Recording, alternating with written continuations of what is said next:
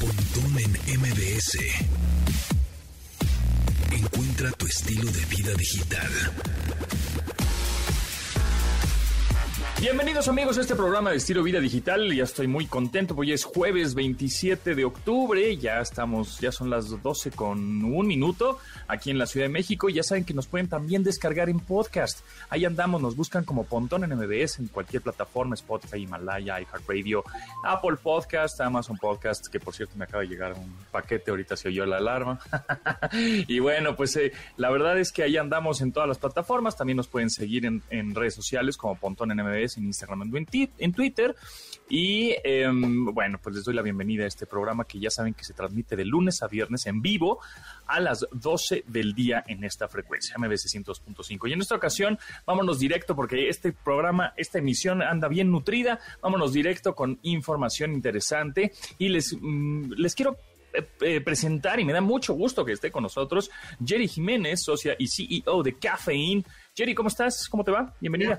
José Antonio, muchísimas gracias. Gracias por la invitación. Bueno, pues muy, muy contento porque traes un proyecto interesante acerca de creatividad. Es decir, cómo una inteligencia artificial o un bot o un algoritmo, un programa, es decir, una computadora, puede generar una campaña em, o, la, o la creatividad de una campaña para, pues igual tu pequeña o mediana empresa sea de tipo que sea, me imagino, ¿no? O sea, desde que vendo pasteles hasta que vendo ropa, no lo sé. Ahorita tú me explicarás cómo es que funciona y, cómo es que ya no tendría que, entre comillas, eh, igual más adelante platicamos, pero entre comillas, contratar a un creativo para que me haga mi campaña, ¿correcto?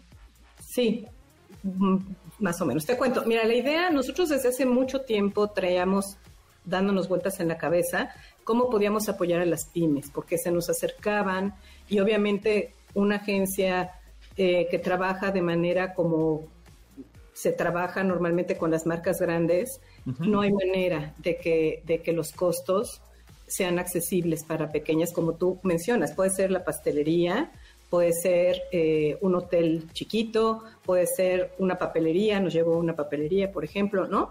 Y eh, quedan fuera como de esta posibilidad, o sea, ellos ya tienen por un lado todo este cercanía con sus clientes porque tienen redes sociales, muy probablemente tengan un e-commerce, pero no tienen esta accesibilidad a la creatividad como para poder destacar. Claro, sí, no, contratan una agencia creativa porque le salen un dineral, ¿no? o sea, tener un equipo ahí de la agencia de publicidad y entonces te hace una campaña súper robuscada y, y súper creativa y dices, ¿y cuánto va a costar? Así un millón de pesos. No, pues, pues imposible. Entonces, llegas con esta solución que es, que es esta, Exacto, pues la empezamos a dar de vueltas. En la pandemia todavía nos pusimos más la tarea de niños, tenemos que hacer algo, tenemos que hacer algo con toda la caída de de económica con toda esta crisis económica de la pandemia y finalmente después de meses de estar viendo cómo podíamos llegar a dar una buena solución, este, atinamos de eh, meter la ecuación de la inteligencia artificial que nos asiste, ¿no? ¿Cuál es lo que tú decías? El creativo tiene chamba, definitivamente tiene, porque estas herramientas todavía tienen que estarse entrenando mucho todavía estamos en una etapa en que están crudas, por llamarle de alguna manera, y esa base de entrenamiento de uno mismo, ¿no? Entonces, trabajamos durante mm, seis, siete, ocho meses más o menos en estar entrenando, tomándonos tiempo, este, en cuánto tiempo podemos resolver, qué es lo que podemos entregar, que cumpla y que ayude realmente a una pyme. Claro.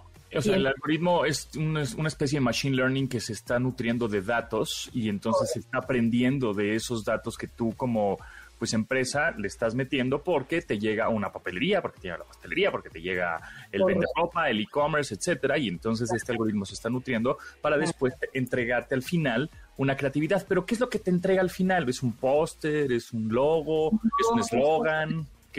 Lo que nosotros hicimos fue un primer producto, porque ya estamos por salir con el segundo, pero el primer producto es que te entregamos cinco conceptos creativos y tres ideas. Y en el mismo documento que te las entregamos, que ahí es, es donde entra toda esta experiencia, porque también queríamos capitalizar obviamente la experiencia de tantos años de trabajar con marcas grandes, transnacionales, etcétera, ¿no? Este, tenemos un área de planeación estratégica, tenemos un área de analytics, o sea, tenemos toda esta capacidad y sí la usamos. Entonces, utilizamos eh, la inteligencia artificial, salen cosas y nosotros ya con la experiencia es, esto no lo van a poder implementar porque son chiquitos, o esto no es tan conveniente porque su competencia guau, guau, guau, o es que su diferenciador es tal, entonces hay que poner foco en eso. Entonces, de lo que arroja la inteligencia artificial, hacemos un documento que regresamos en el que ellos van a poder implementar, porque nos fijamos mucho en eso, que realmente sean ideas implementables sencillas, porque además puede ser una muy buena idea, pero a lo mejor ahora no van a tener para la producción. Claro, o sea, el algoritmo te muestra ciertas soluciones y tú como humano, en este caso, tienes el criterio de decir, bueno, pues esto, oye, esta máquina se pasó de lanza, no, no lo puedo hacer, o no por el momento, ¿no? Bueno, Jenny, entonces nos platicabas de un ejemplo que tenías de la papelería, o sea, ¿qué fue lo que le entregaron a la papelería? ¿Qué tipo de ideas o qué tipo de documento para que ellos puedan implementarlo? Ya. Sí, eh, mandamos un pequeño brief que nos hace favor de respondernos con seis, siete preguntas y una de las preguntas más importantes es cuál es su distintivo con la competencia, porque es en la que más nos enfocamos, ¿no? Eh, la promesa de esta papelería es que si no lo tienen, te lo consiguen y te pueden sorprender. Siempre te pueden sorprender porque es una papelería pequeñita y a pesar de eso dicen tener todo lo que necesitas. Entonces, por ejemplo, una de las ideas eh, que se aportaron fue tener una suscripción a una Mystery Box mensual, barata, muy accesible, pero en donde te pueden llegar cosas que te sorprendan que una papelería de ese tamaño lo tenga, porque es una papelería chiquita en la colonia Narvarte, ¿no? muy de barrio, muy la papelería de barrio, ¿no? Se llama la MIS, la papelería. Entonces, este, esta campaña lo que hace, eh, el concepto creativo, por ejemplo, es desde lo esencial hasta lo más peculiar, lo tenemos cubierto. Ese es como el concepto creativo, ¿no? Y el hashtag que se le sugirió es si lo necesitas, lo tenemos. Es un hashtag, ¿no? Entonces, parte de la demostración es invitarte a suscribirte a esta Mystery Box eh, a través de sus redes sociales, tienen Facebook y también obviamente a la clientela que tienen cerca. Como es un área no tan grande eh, física, pueden repartir también eh, flyers, invitando a la gente a que conozca estos baratos mystery boxes, en donde cada mes van a recibir algo o varias cositas inesperadas adentro de la, de la mystery box. Su propósito era pues como volverse a hacer notar en el barrio, ¿no? Como un relaunch, le llamaban ellos, ¿no? Estamos como relanzándonos para que la gente no se olvide de nosotros en el barrio. Entonces, más o menos ese es el tipo de conceptos, es el tipo de ideas. Te digo, cuidamos mucho que realmente lo puedan hacer, que sí lo puedan implementar, que no sea algo volado, que no sea algo que les cueste mucho producir y que lo hagan ellos mismos. Ok, y entonces eso después de un brief que el cliente quiere, se lo, lo pones en el algoritmo, el algoritmo suelta este tipo de algunas de ideas y ya tú sabes si, si se implementaron, ¿no? Cuándo, cómo y de dónde. Sí, y son ideas que muchas veces saca una idea de la cual ya el equipo jala la hebra, ¿no? Dices, bueno, a lo mejor no es esto, pero de aquí... de ahí, sí, a partir de algo salen más cosas. Exactamente, pero eso nos hace ser muy eficientes a nivel tiempos en el equipo creativo y podemos dar un producto a muy buen precio. Buenísimo. ¿Y en dónde podríamos eh, tener más información acerca de esta solución? Mira, nuestra página web es eh, K y latina, cafein.agency, diagonal pymes. Ahí está toda la información eh, para pymes. Ahí pueden solicitar eh, este producto. Está por lanzarse otro que también va a estar eh, basado en inteligencia artificial, igual dirigido totalmente a asistir a las pymes. Eh, también nos pueden seguir en nuestras redes sociales. En Facebook somos Cafeín Agency, en Instagram somos Cafeín-Agency y en LinkedIn somos Cafeín. Perfecto, pues ahí está. Eh, Jerry Jiménez, socia y CEO de Cafeín, muchísimas gracias. Estaremos al pendiente ahí de estos algoritmos e inteligencias artificiales. Está emocionantísimo. La verdad es que nos tiene muy contentos y muy emocionados y estamos, te digo, eh, esperamos que esto no pare. que podamos seguirnos apoyando en la inteligencia artificial y seguir creciendo con, con este tipo de cosas. Pues Te agradezco muchísimo, José Antonio. Gracias a ti, Jerry, y pues una, una aplicación más de la inteligencia artificial. Gracias y nos estamos. Gracias. Bye. Manuel López San Martín, ¿qué hay el día de hoy en las noticias? Querido Pontón, qué gusto saludarte. Nos escuchamos en un rato más. Está duro el jaloneo, las patadas por abajo y por arriba de la mesa dentro de Morena. Ricardo Monreal contra Laida Sansores. Laida Sansores contra Ricardo Monreal. Vamos a platicar con Monreal, con el coordinador de los senadores de Morena. ¿Qué va a hacer? ¿Qué sigue? ¿Dónde topará el asunto? Y ya lo platicabas tú. Twitter pasará a manos de Elon Musk. ¿Qué sigue para esta red social? Lo vamos a conversar. Nos escuchamos al ratito. Estamos de regreso con Pontón en MBS. Ya hace algunas semanas habíamos platicado de esta aplicación. Bueno, y eh, de- hace algunas semanas y continuamente platicamos de esta aplicación, esta plataforma que se llama Duolingo, que es una plataforma, una aplicación para aprender idiomas de manera gratuita, ¿no? Y es muy fácil, muy didáctica, tiene un buito muy bonito y todo te hace como de alguna manera muy amigable para empezar a aprender idiomas, gramática, inglés, etcétera. Muy padre. Sin embargo, ahora está con nosotros Kim de Anda, gerente de Latinoamérica de Duolingo, porque tienen un super mega anuncio que ahora sí que es como, pues, una actualización bastante robusta y sustancial de esta plataforma. Kim, ¿cómo estás? Bienvenida. Hola, muchas gracias. Muy bien. Muy contenta de estar acá. Oye, pues platícanos. Y sabemos que, bueno, Duolingo, ¿no? Es esta aplicación y esta plataforma de idiomas, prácticamente, ¿no? Descargas la aplicación en tu teléfono y empiezas a aprender. Sin embargo, ahora traen esta, mm, pues, actualización o, o platícanos más a fondo si es una app o una aplicación aparte o un standalone o viene en la misma Duolingo que ya tienes y se actualiza y es que cómo funciona y que además de idiomas ahora qué más voy a aprender. Así es, esta es una aplicación completamente nueva. En realidad, aunque sabemos que Duolingo es conocido por la aplicación de idiomas que espero muchos de ustedes conozcan, eh, Duolingo como empresa tiene la misión de hacer la educación mejor a nivel universal y hacerla disponible de forma gratuita para toda persona que quiera acercarse a ella. Como parte de esta misión, precisamente ahora desarrollamos esta aplicación que va en torno a las matemáticas, a esta materia que sabemos que también tiene una utilidad importante en la vida de las personas y pues para quienes queremos generar este tipo de educación. Buenazo. Entonces es una aplicación aparte. ¿Cómo se llama? Duolingo Math. Duolingo Math, exactamente. ¿Ya está disponible? Está disponible para el sistema de Apple, para iOS, la pueden descargar en su iPhone, en su iPad y la pueden empezar a utilizar cuando ustedes quieran. Ahorita todavía no está para Android.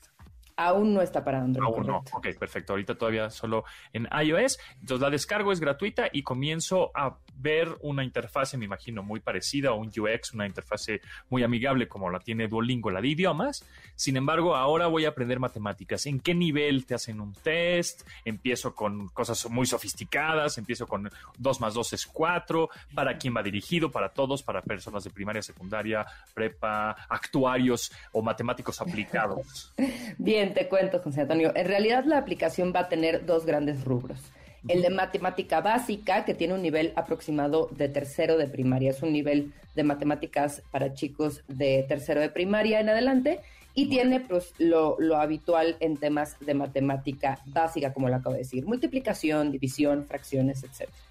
También podrán las personas un poco más grandes, los adultos y demás, utilizar otra función de la misma aplicación u otro camino de aprendizaje, el que le llamamos brain training, que es este entrenamiento cerebral.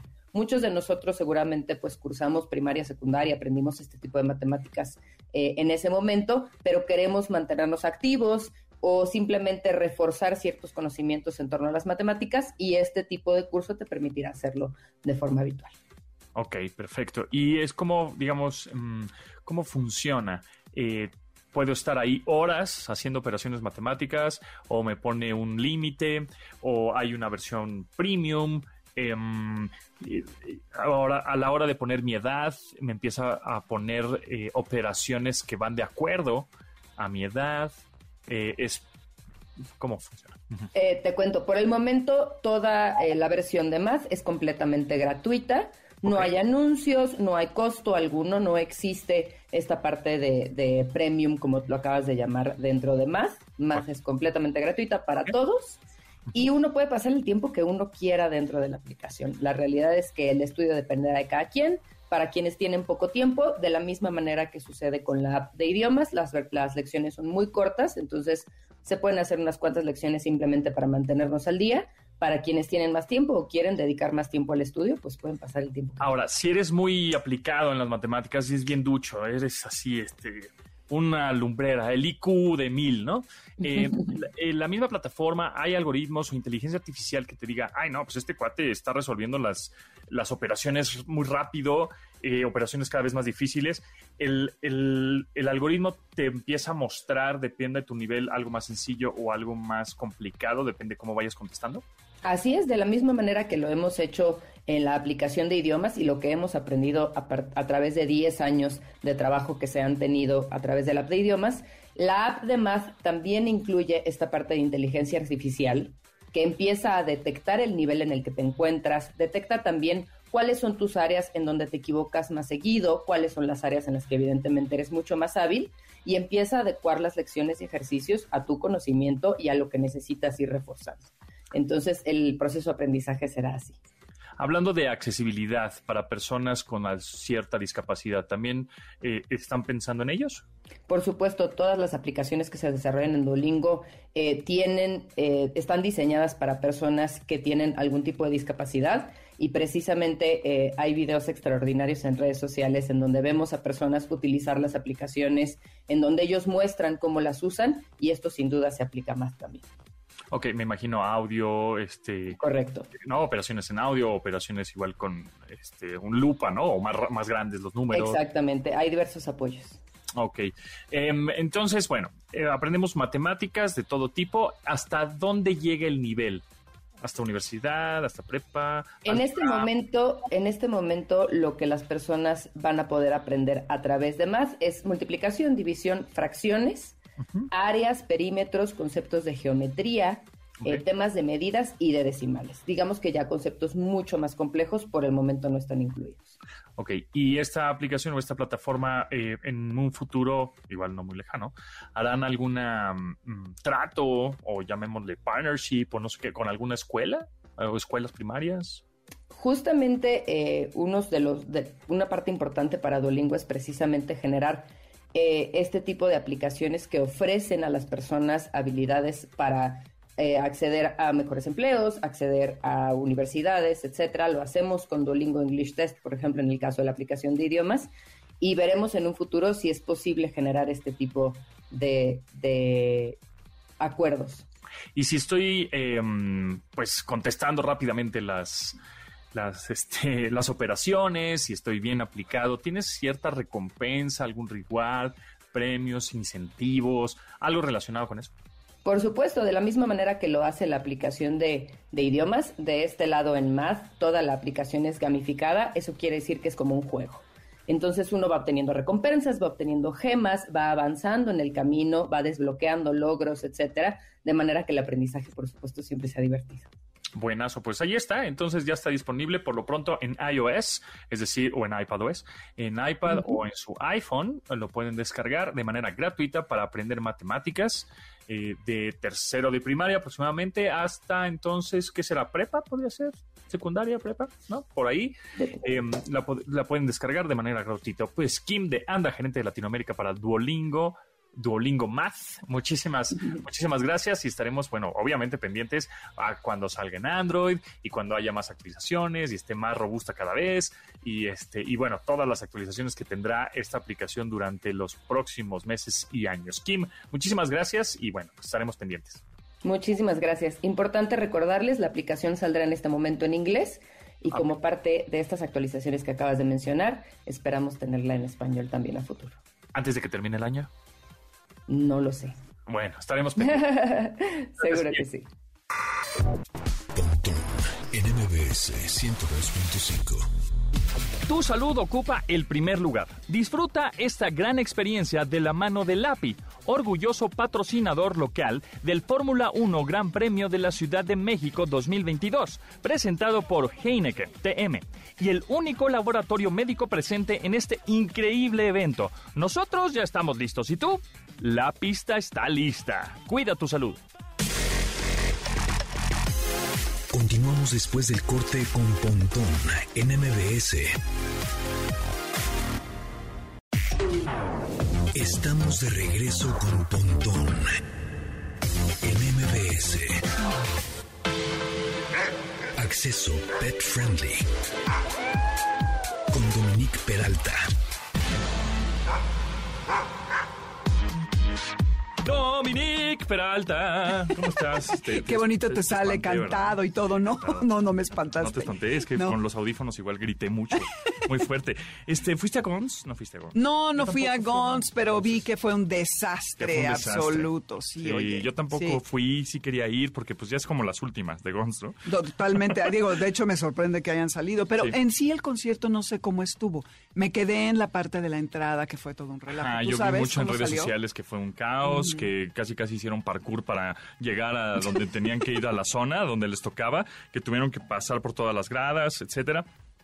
Pero bueno, y, el- y ese es el problema, que lo hace una productora de eventos independiente, ¿no? O diferente a la que ya conocemos.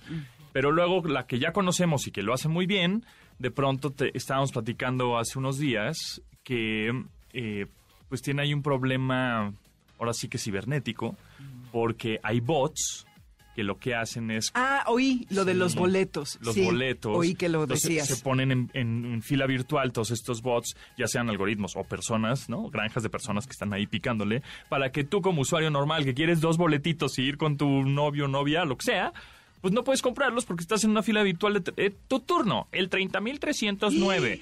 Y el venue es de 10.000. 10,000, Pues, pues entonces sí, no vas a- no hay cómo. No hay cómo. No hay cómo. Entonces, pues ese es un poco el problema, ¿no?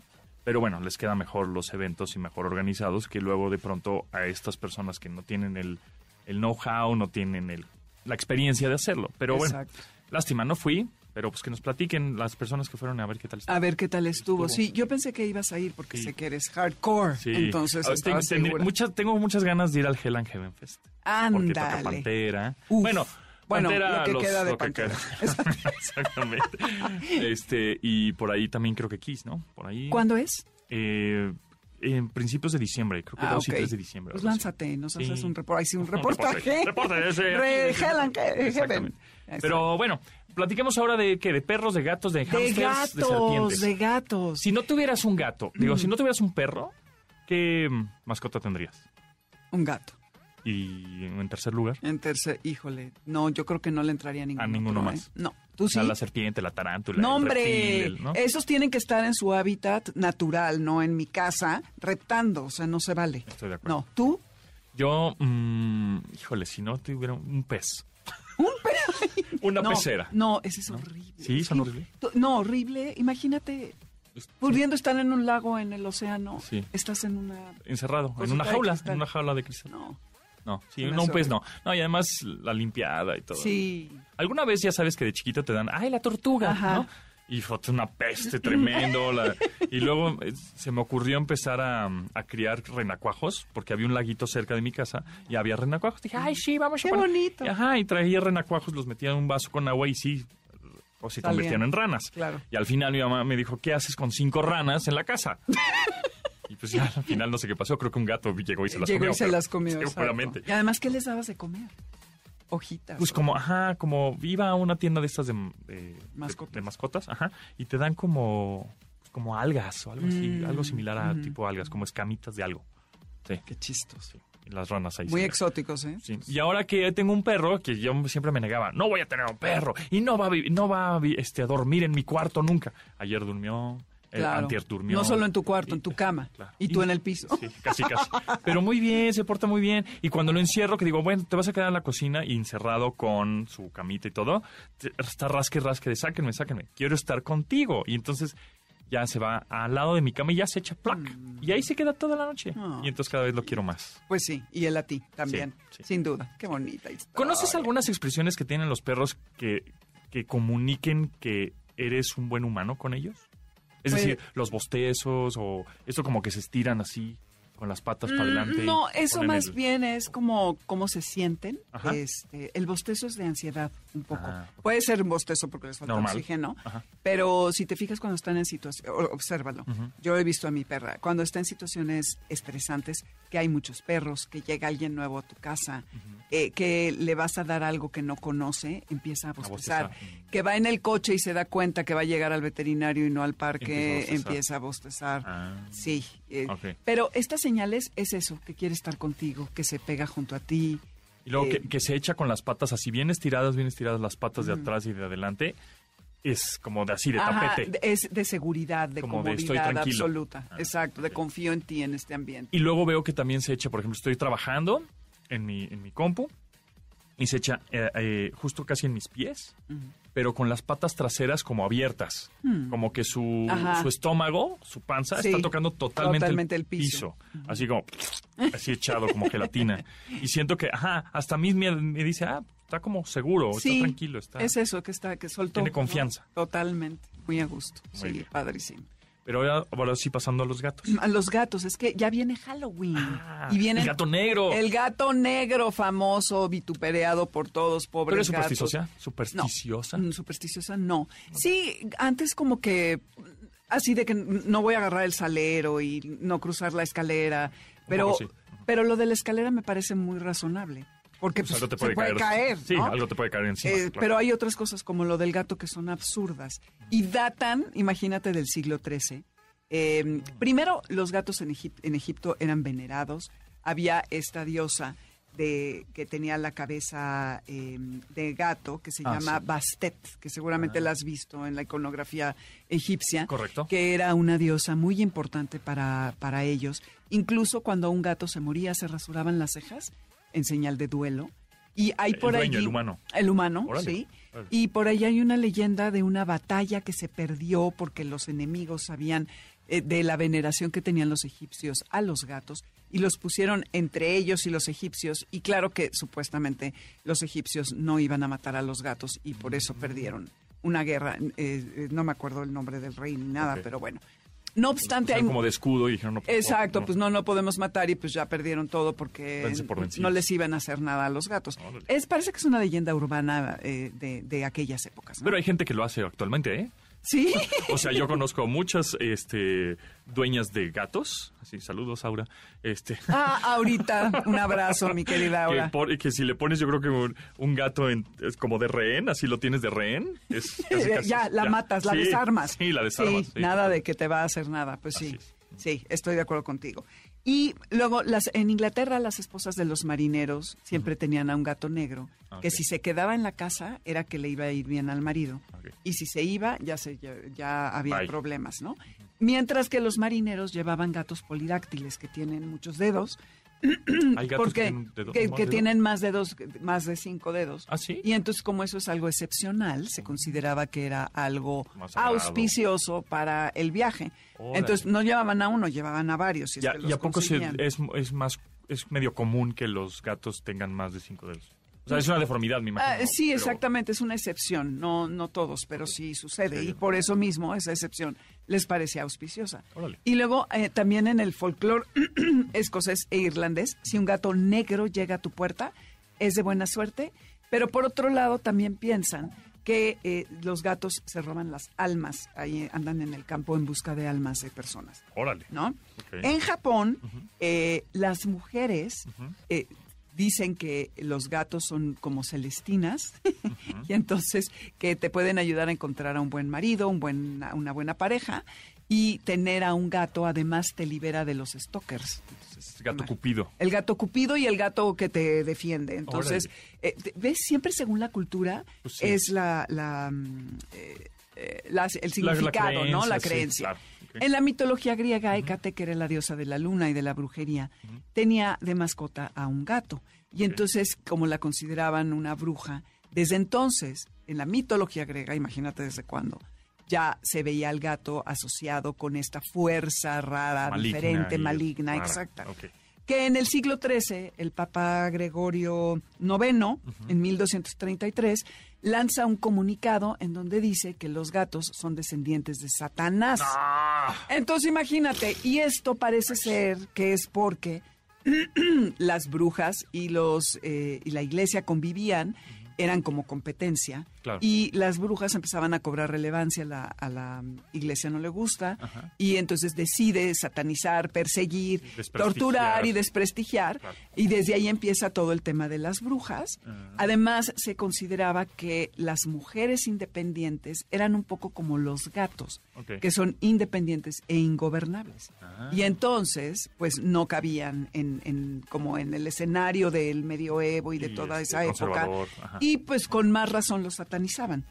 Y entonces, como supuestamente las brujas se convertían en gatos o en otros animales, y ellas siempre vestían de, De negro, negro. se te atravesaba un gato negro Y entonces bruja. en tu camino podía ser la bruja que era igual a Satanás. Órale. Entonces, imagínate desde cuándo. locura, qué Está cañón, ¿no? Cañón.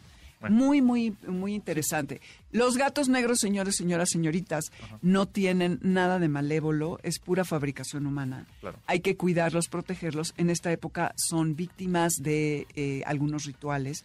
Quienes dan en adopción gatos, no, en esta época no dan en adopción a gatos negros para que no les hagan cosas horribles. Amigos, la brujería no existe. Exacto. Ya, no, punto. Exacto, no, no, no es cierto. Es como usar a los colibríes para los hechizos de amor. Ah, ¿en serio también? Sí, ya ves que Dios. es. En el 14 de febrero es terrible todo ¿Y lo que le matan hacen. colibríes? Matan colibríes. No, pues. Imagínate, o sea, no, no, no. Y hay unas especies de colibríes que ya están en extinción por estos Por rituales. Exactamente. Entonces, y si ustedes tienen a un gato negro, cuídenlo y no es broma. Eh, los eh, animalistas, los etólogos veterinarios sí te recomiendan. Si tu gato se sale a la calle, no lo dejen que se salga, por favor, en esta época, porque nunca sabes qué bicho raro de humano va a andar por ahí circulando con ideas torcidas y no queremos que pase nada. Los gatos son gatos, sí son independientes. Ellos no saben de qué color no son. saben y son Más- majestuosos. Sí, no saben. ¿no? Me imagino. O sea, No, los claro que no. pues no saben ni de qué color son ellos, ¿no? No, O exactamente. sea, ah, Entonces cuiden a sus gatitos. Ahí luego dicen que los gatos ven fantasmas.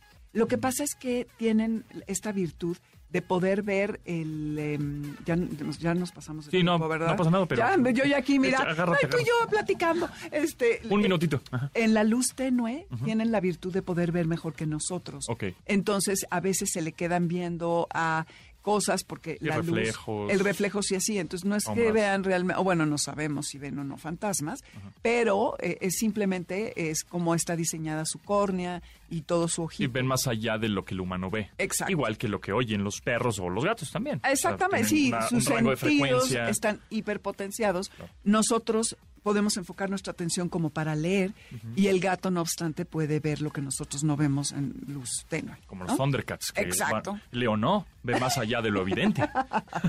Gracias, Dominique. ¿En dónde te seguimos? A ti, mi querido, en Amores Garra Twitter, Amores de Garra Instagram y Facebook y los sábados de 2 a 3 aquí mismo. Buenazo en MBS 102.5. Gracias, Dominique. A ti, Tengo un gato gordo, no hay nada que ya lo llene.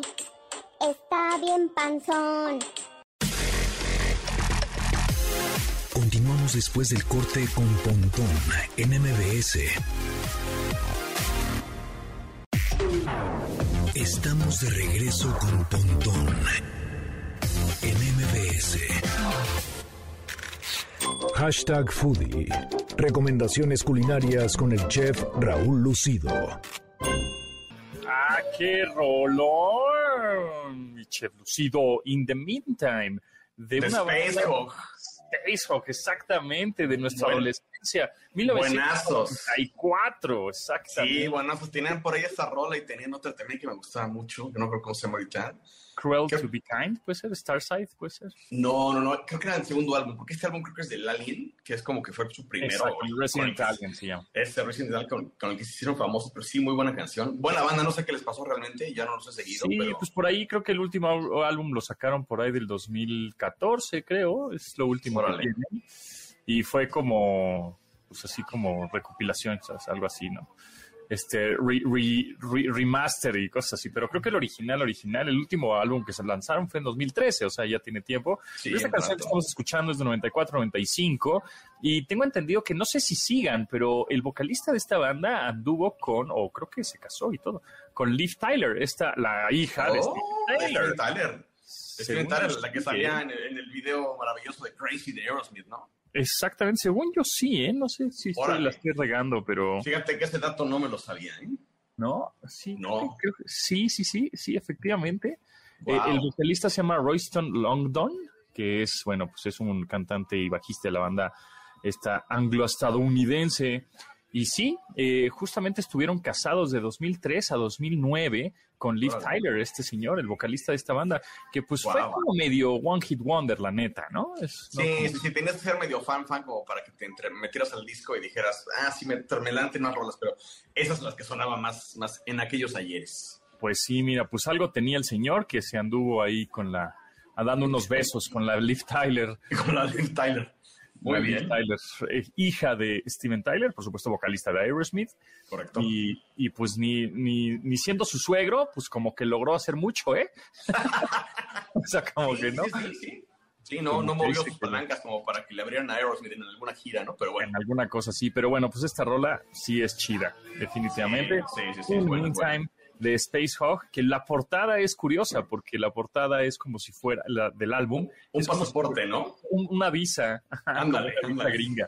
Está simpaticona y en vez de la foto de alguien, pues es la foto de una caricatura de un alien. Pero bueno, eh, pues ya estamos a nada, prácticamente ya festejando entre Día de Muertos, Halloween, etcétera. Pues estamos en Exacto. época de Día de Muertos, ahora sí. Digo, época de pan de muerto, ahora sí. Digo, el pan de muerto ya sabemos que se vende desde febrero, ¿verdad? Pero sí, claro, exacto. Ya, como ya está, ya está en cualquier lugar, ¿no? Exacto, pero bueno, pues ahora sí, a ver, conoces un poco más acerca del origen, hay pan de muerto dulce, hay pan de muerto salado, justo ayer, antier, estábamos platicando con Man- Mau Nava, que había unas hamburguesas de pan de muerto, sin embargo... Híjole, híjole, sí. Ajá, yo sé que vas a poner cara de... Y, y de ahí salió el tema de vamos a preguntarle al chef qué tranza con el pan de muerto, para que nos diga pues el origen, cómo se hace, etcétera, ¿no? Pero eh, entiendo que esta hamburguesa de pan de muerto no era dulce, es decir, el pan de muerto no tenía azúcar, sino tenía jonjolí. Entonces, He visto las dos. Bueno, pero primero para empezar el pan de muerto, pues es una es un pan que se, que se usa originalmente, se ponía en el altar de muertos, en la ofrenda que se monta para el 2 de noviembre. ajá, Y obviamente el origen, así 100% yéndonos hacia atrás, atrás de la máquina del tiempo, ajá. es en los aztecas y lo hacían originalmente, era cocinado con humano. O sea, eran, agarraban a un esclavo de los que traían los aztecas y eso es lo que, lo que ponían como ofrenda, digamos, en su altar. Llegan este, la colonia y pues, los colonizadores dicen, oye, ¿sabes qué? No está bien que hagas eso y lo traen y lo hacen como pan. De ahí que tenga esos, esos huesitos, esas figuras como huesitos y el del centro se supone que era como el cráneo, ¿no? Cuando eran panes, bueno, los originales que hacían en la época de la colonia, ya para que la gente dejara de hacerlo con, con esclavo, eran, exactamente, eran, eran panes grandes, ¿no? Como, como para, no sé, toda una familia, ¿no? Ya los hemos hecho así más pequeñitos, que ahí he visto hasta de chocolate ahorita, como tú decías, unos con ajonjolí, otros con azúcar, eso ya son como más modernos, digamos, el de ajonjolí creo que sí es un poquito como también muy tradicional, no es tan dulce, porque el, el azucarado claramente es más dulce, y el que tiene ajonjolí es más bien como, como un cocol, digamos, pero en forma de pan de muerto, ¿no? ¿Qué es un cocol? Un cocol es este, lo que decía el tato, te quiero mi cocol, bueno, pues quería su, quería su pan, el pan y el cocol es como, imaginemos la forma de un bolillo, pero más, más aplanado, más chatito de arriba, ¿Como con telera? este col- no, la telera está, tiene dos, dos rayitas arriba, es como más, pero este sí tiene como dos, dos bolitas a los lados, o sea, es como un óvalo con dos bolitas a los lados, Ok.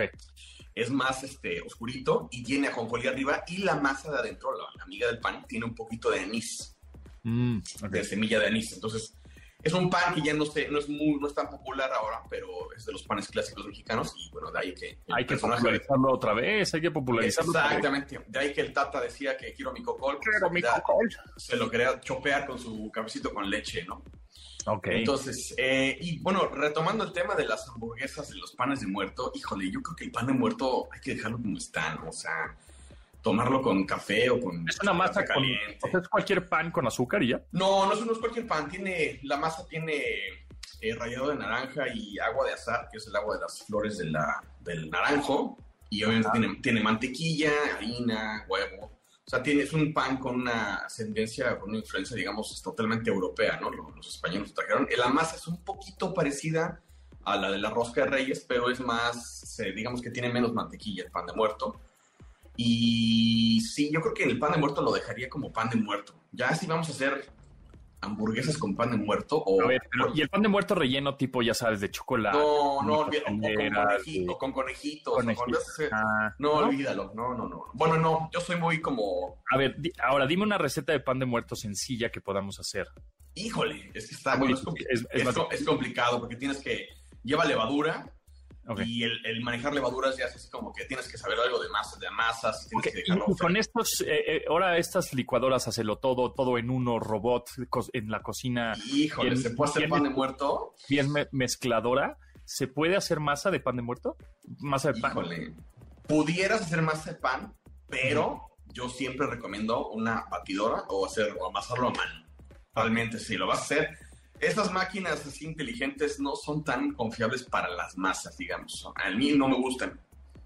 La masa tiene algo, como es algo vivo, porque tiene una levadura, Ah, tienes este, es mucho, es, es mucho como de textura, de verlo, ¿no? O sea, no lo de- puedes. Exactamente, no lo puedes, no lo puedes poner en una máquina y decir ya son cinco minutos, porque igual y depende de que ese día había más humedad y eh, la masa necesitó menos agua, o eh, la harina viene muy, muy húmeda, porque aunque abramos un paquete de harina y digamos está seca, tiene cierta humedad relativa, ¿no? Entonces, no podemos poner en una máquina 100% robotizada algo de, de masa, digamos, a menos de que tenga unos sensores muy, muy, muy avanzados como para que te diga ya, ya está. Y en los, las partes de arriba del pan de muerto simbolizan los huesitos, ¿no? Los huesitos, es correcto. Ok. Exactamente, exactamente. ¿Y, em, ¿Y cuál es el mejor pan de muerto que has comido? Híjole.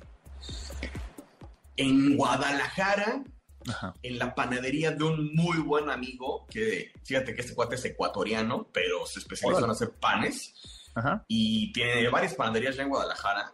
Y la verdad ahí, el- este, muy, muy bueno, el, buen Diego tiene ahí su, panadería y un pan espectacular, o sea, con la mantequilla de la mejor calidad del mundo.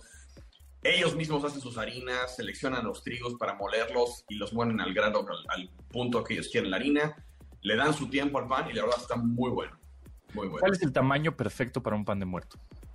Híjole, yo creo que uno como para cuatro o cinco personas, ¿no? Como partirlo, ¿no? Como para compartir. Ok. Sí, es- porque esos, los que son individuales son demasiado grandes como para uno solo, ¿no? A veces como que no quieres. Y luego si partes la mitad de uno individual, como que, pues, es este, muy poquito y uno eh, completo es mucho, yo digo. Y al día siguiente ya va a estar bonito. Entonces yo digo que, ¿cuántos van a ser? Cinco, pues compramos uno para cinco. ¿Qué prefieres, rosca o pan de muerto? Rosca de Reyes. Híjole, yo también. La neta. Sí. Sí, yo también. Pero bueno, ya será en enero que platiquemos de la rosca de Reyes, pero mientras- esperemos que sí, esperemos que por favor nos respeten y no nos manden rocas de Reyes pasado mañana, ¿no? En los supermercados. Seguro, seguro, termina el pan de muerte y empieza la rosca. Pero bueno, ¿en dónde te seguimos, Chef Lucido? Estoy en Twitter como arroba chef lucido, ahí me encuentran, y en Instagram estoy como arroba chef guion bajo lucido, por si tienen alguna duda, sugerencia, este, pregunta sobre el pan de muerto o los altares, que me encantan los altares de muertos, Ah, pues sí. ahí nos vemos. Bueno, pues ahí está. Este, en el altar que se le pone caña, guayaba. ch- este- No, no, estas son las, son las piñatas, pero Ah, el altar de muertos se le pone a quien se lo vas a poner, la, la ofrenda, lo que le gustaba en vida, se supone, porque la noche del 2 de noviembre se supone que regresan, comen y beben eso. exacto. Y entonces a ti te van a poner, ¿qué te van a poner? ¿Cervezas? Uy, sí. Eh, me van a poner cervezas artesanales seguramente y por ahí unos tacos al pastor seguro. Oye, que por, que por cierto, ¿cómo estuvo la expo cerveza rápido? Muy buena, muy buena, Sí, este, bien increíble, muy, muy recomendable para el próximo año. Este año, entre chorritos y chorritos, probé como más de 25 cervezas, todas deliciosas. Y Órale. la verdad, muy bien, muy bien. A ver si luego platicamos un poco de eso, la expo cerveza, Claro. aunque ya pasó hace tiempo, pero bueno, siempre es siempre a ver qué aprendiste, ¿no? Y qué probaste. Claro. Muy bien, pues nosotros nos vamos, nos escuchamos mañana a las 12 del día en esta frecuencia MBS 100.5. Se quedan con Manuel López San Martín y gracias a Yanin, Memo, Beto Itzel, Marcos, Mario Tamaro y Luis, la producción de este programa. Mi nombre es José Antonio Pontón, gracias, bye.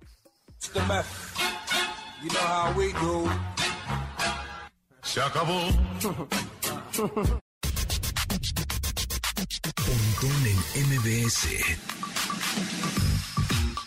Te espera en la siguiente emisión.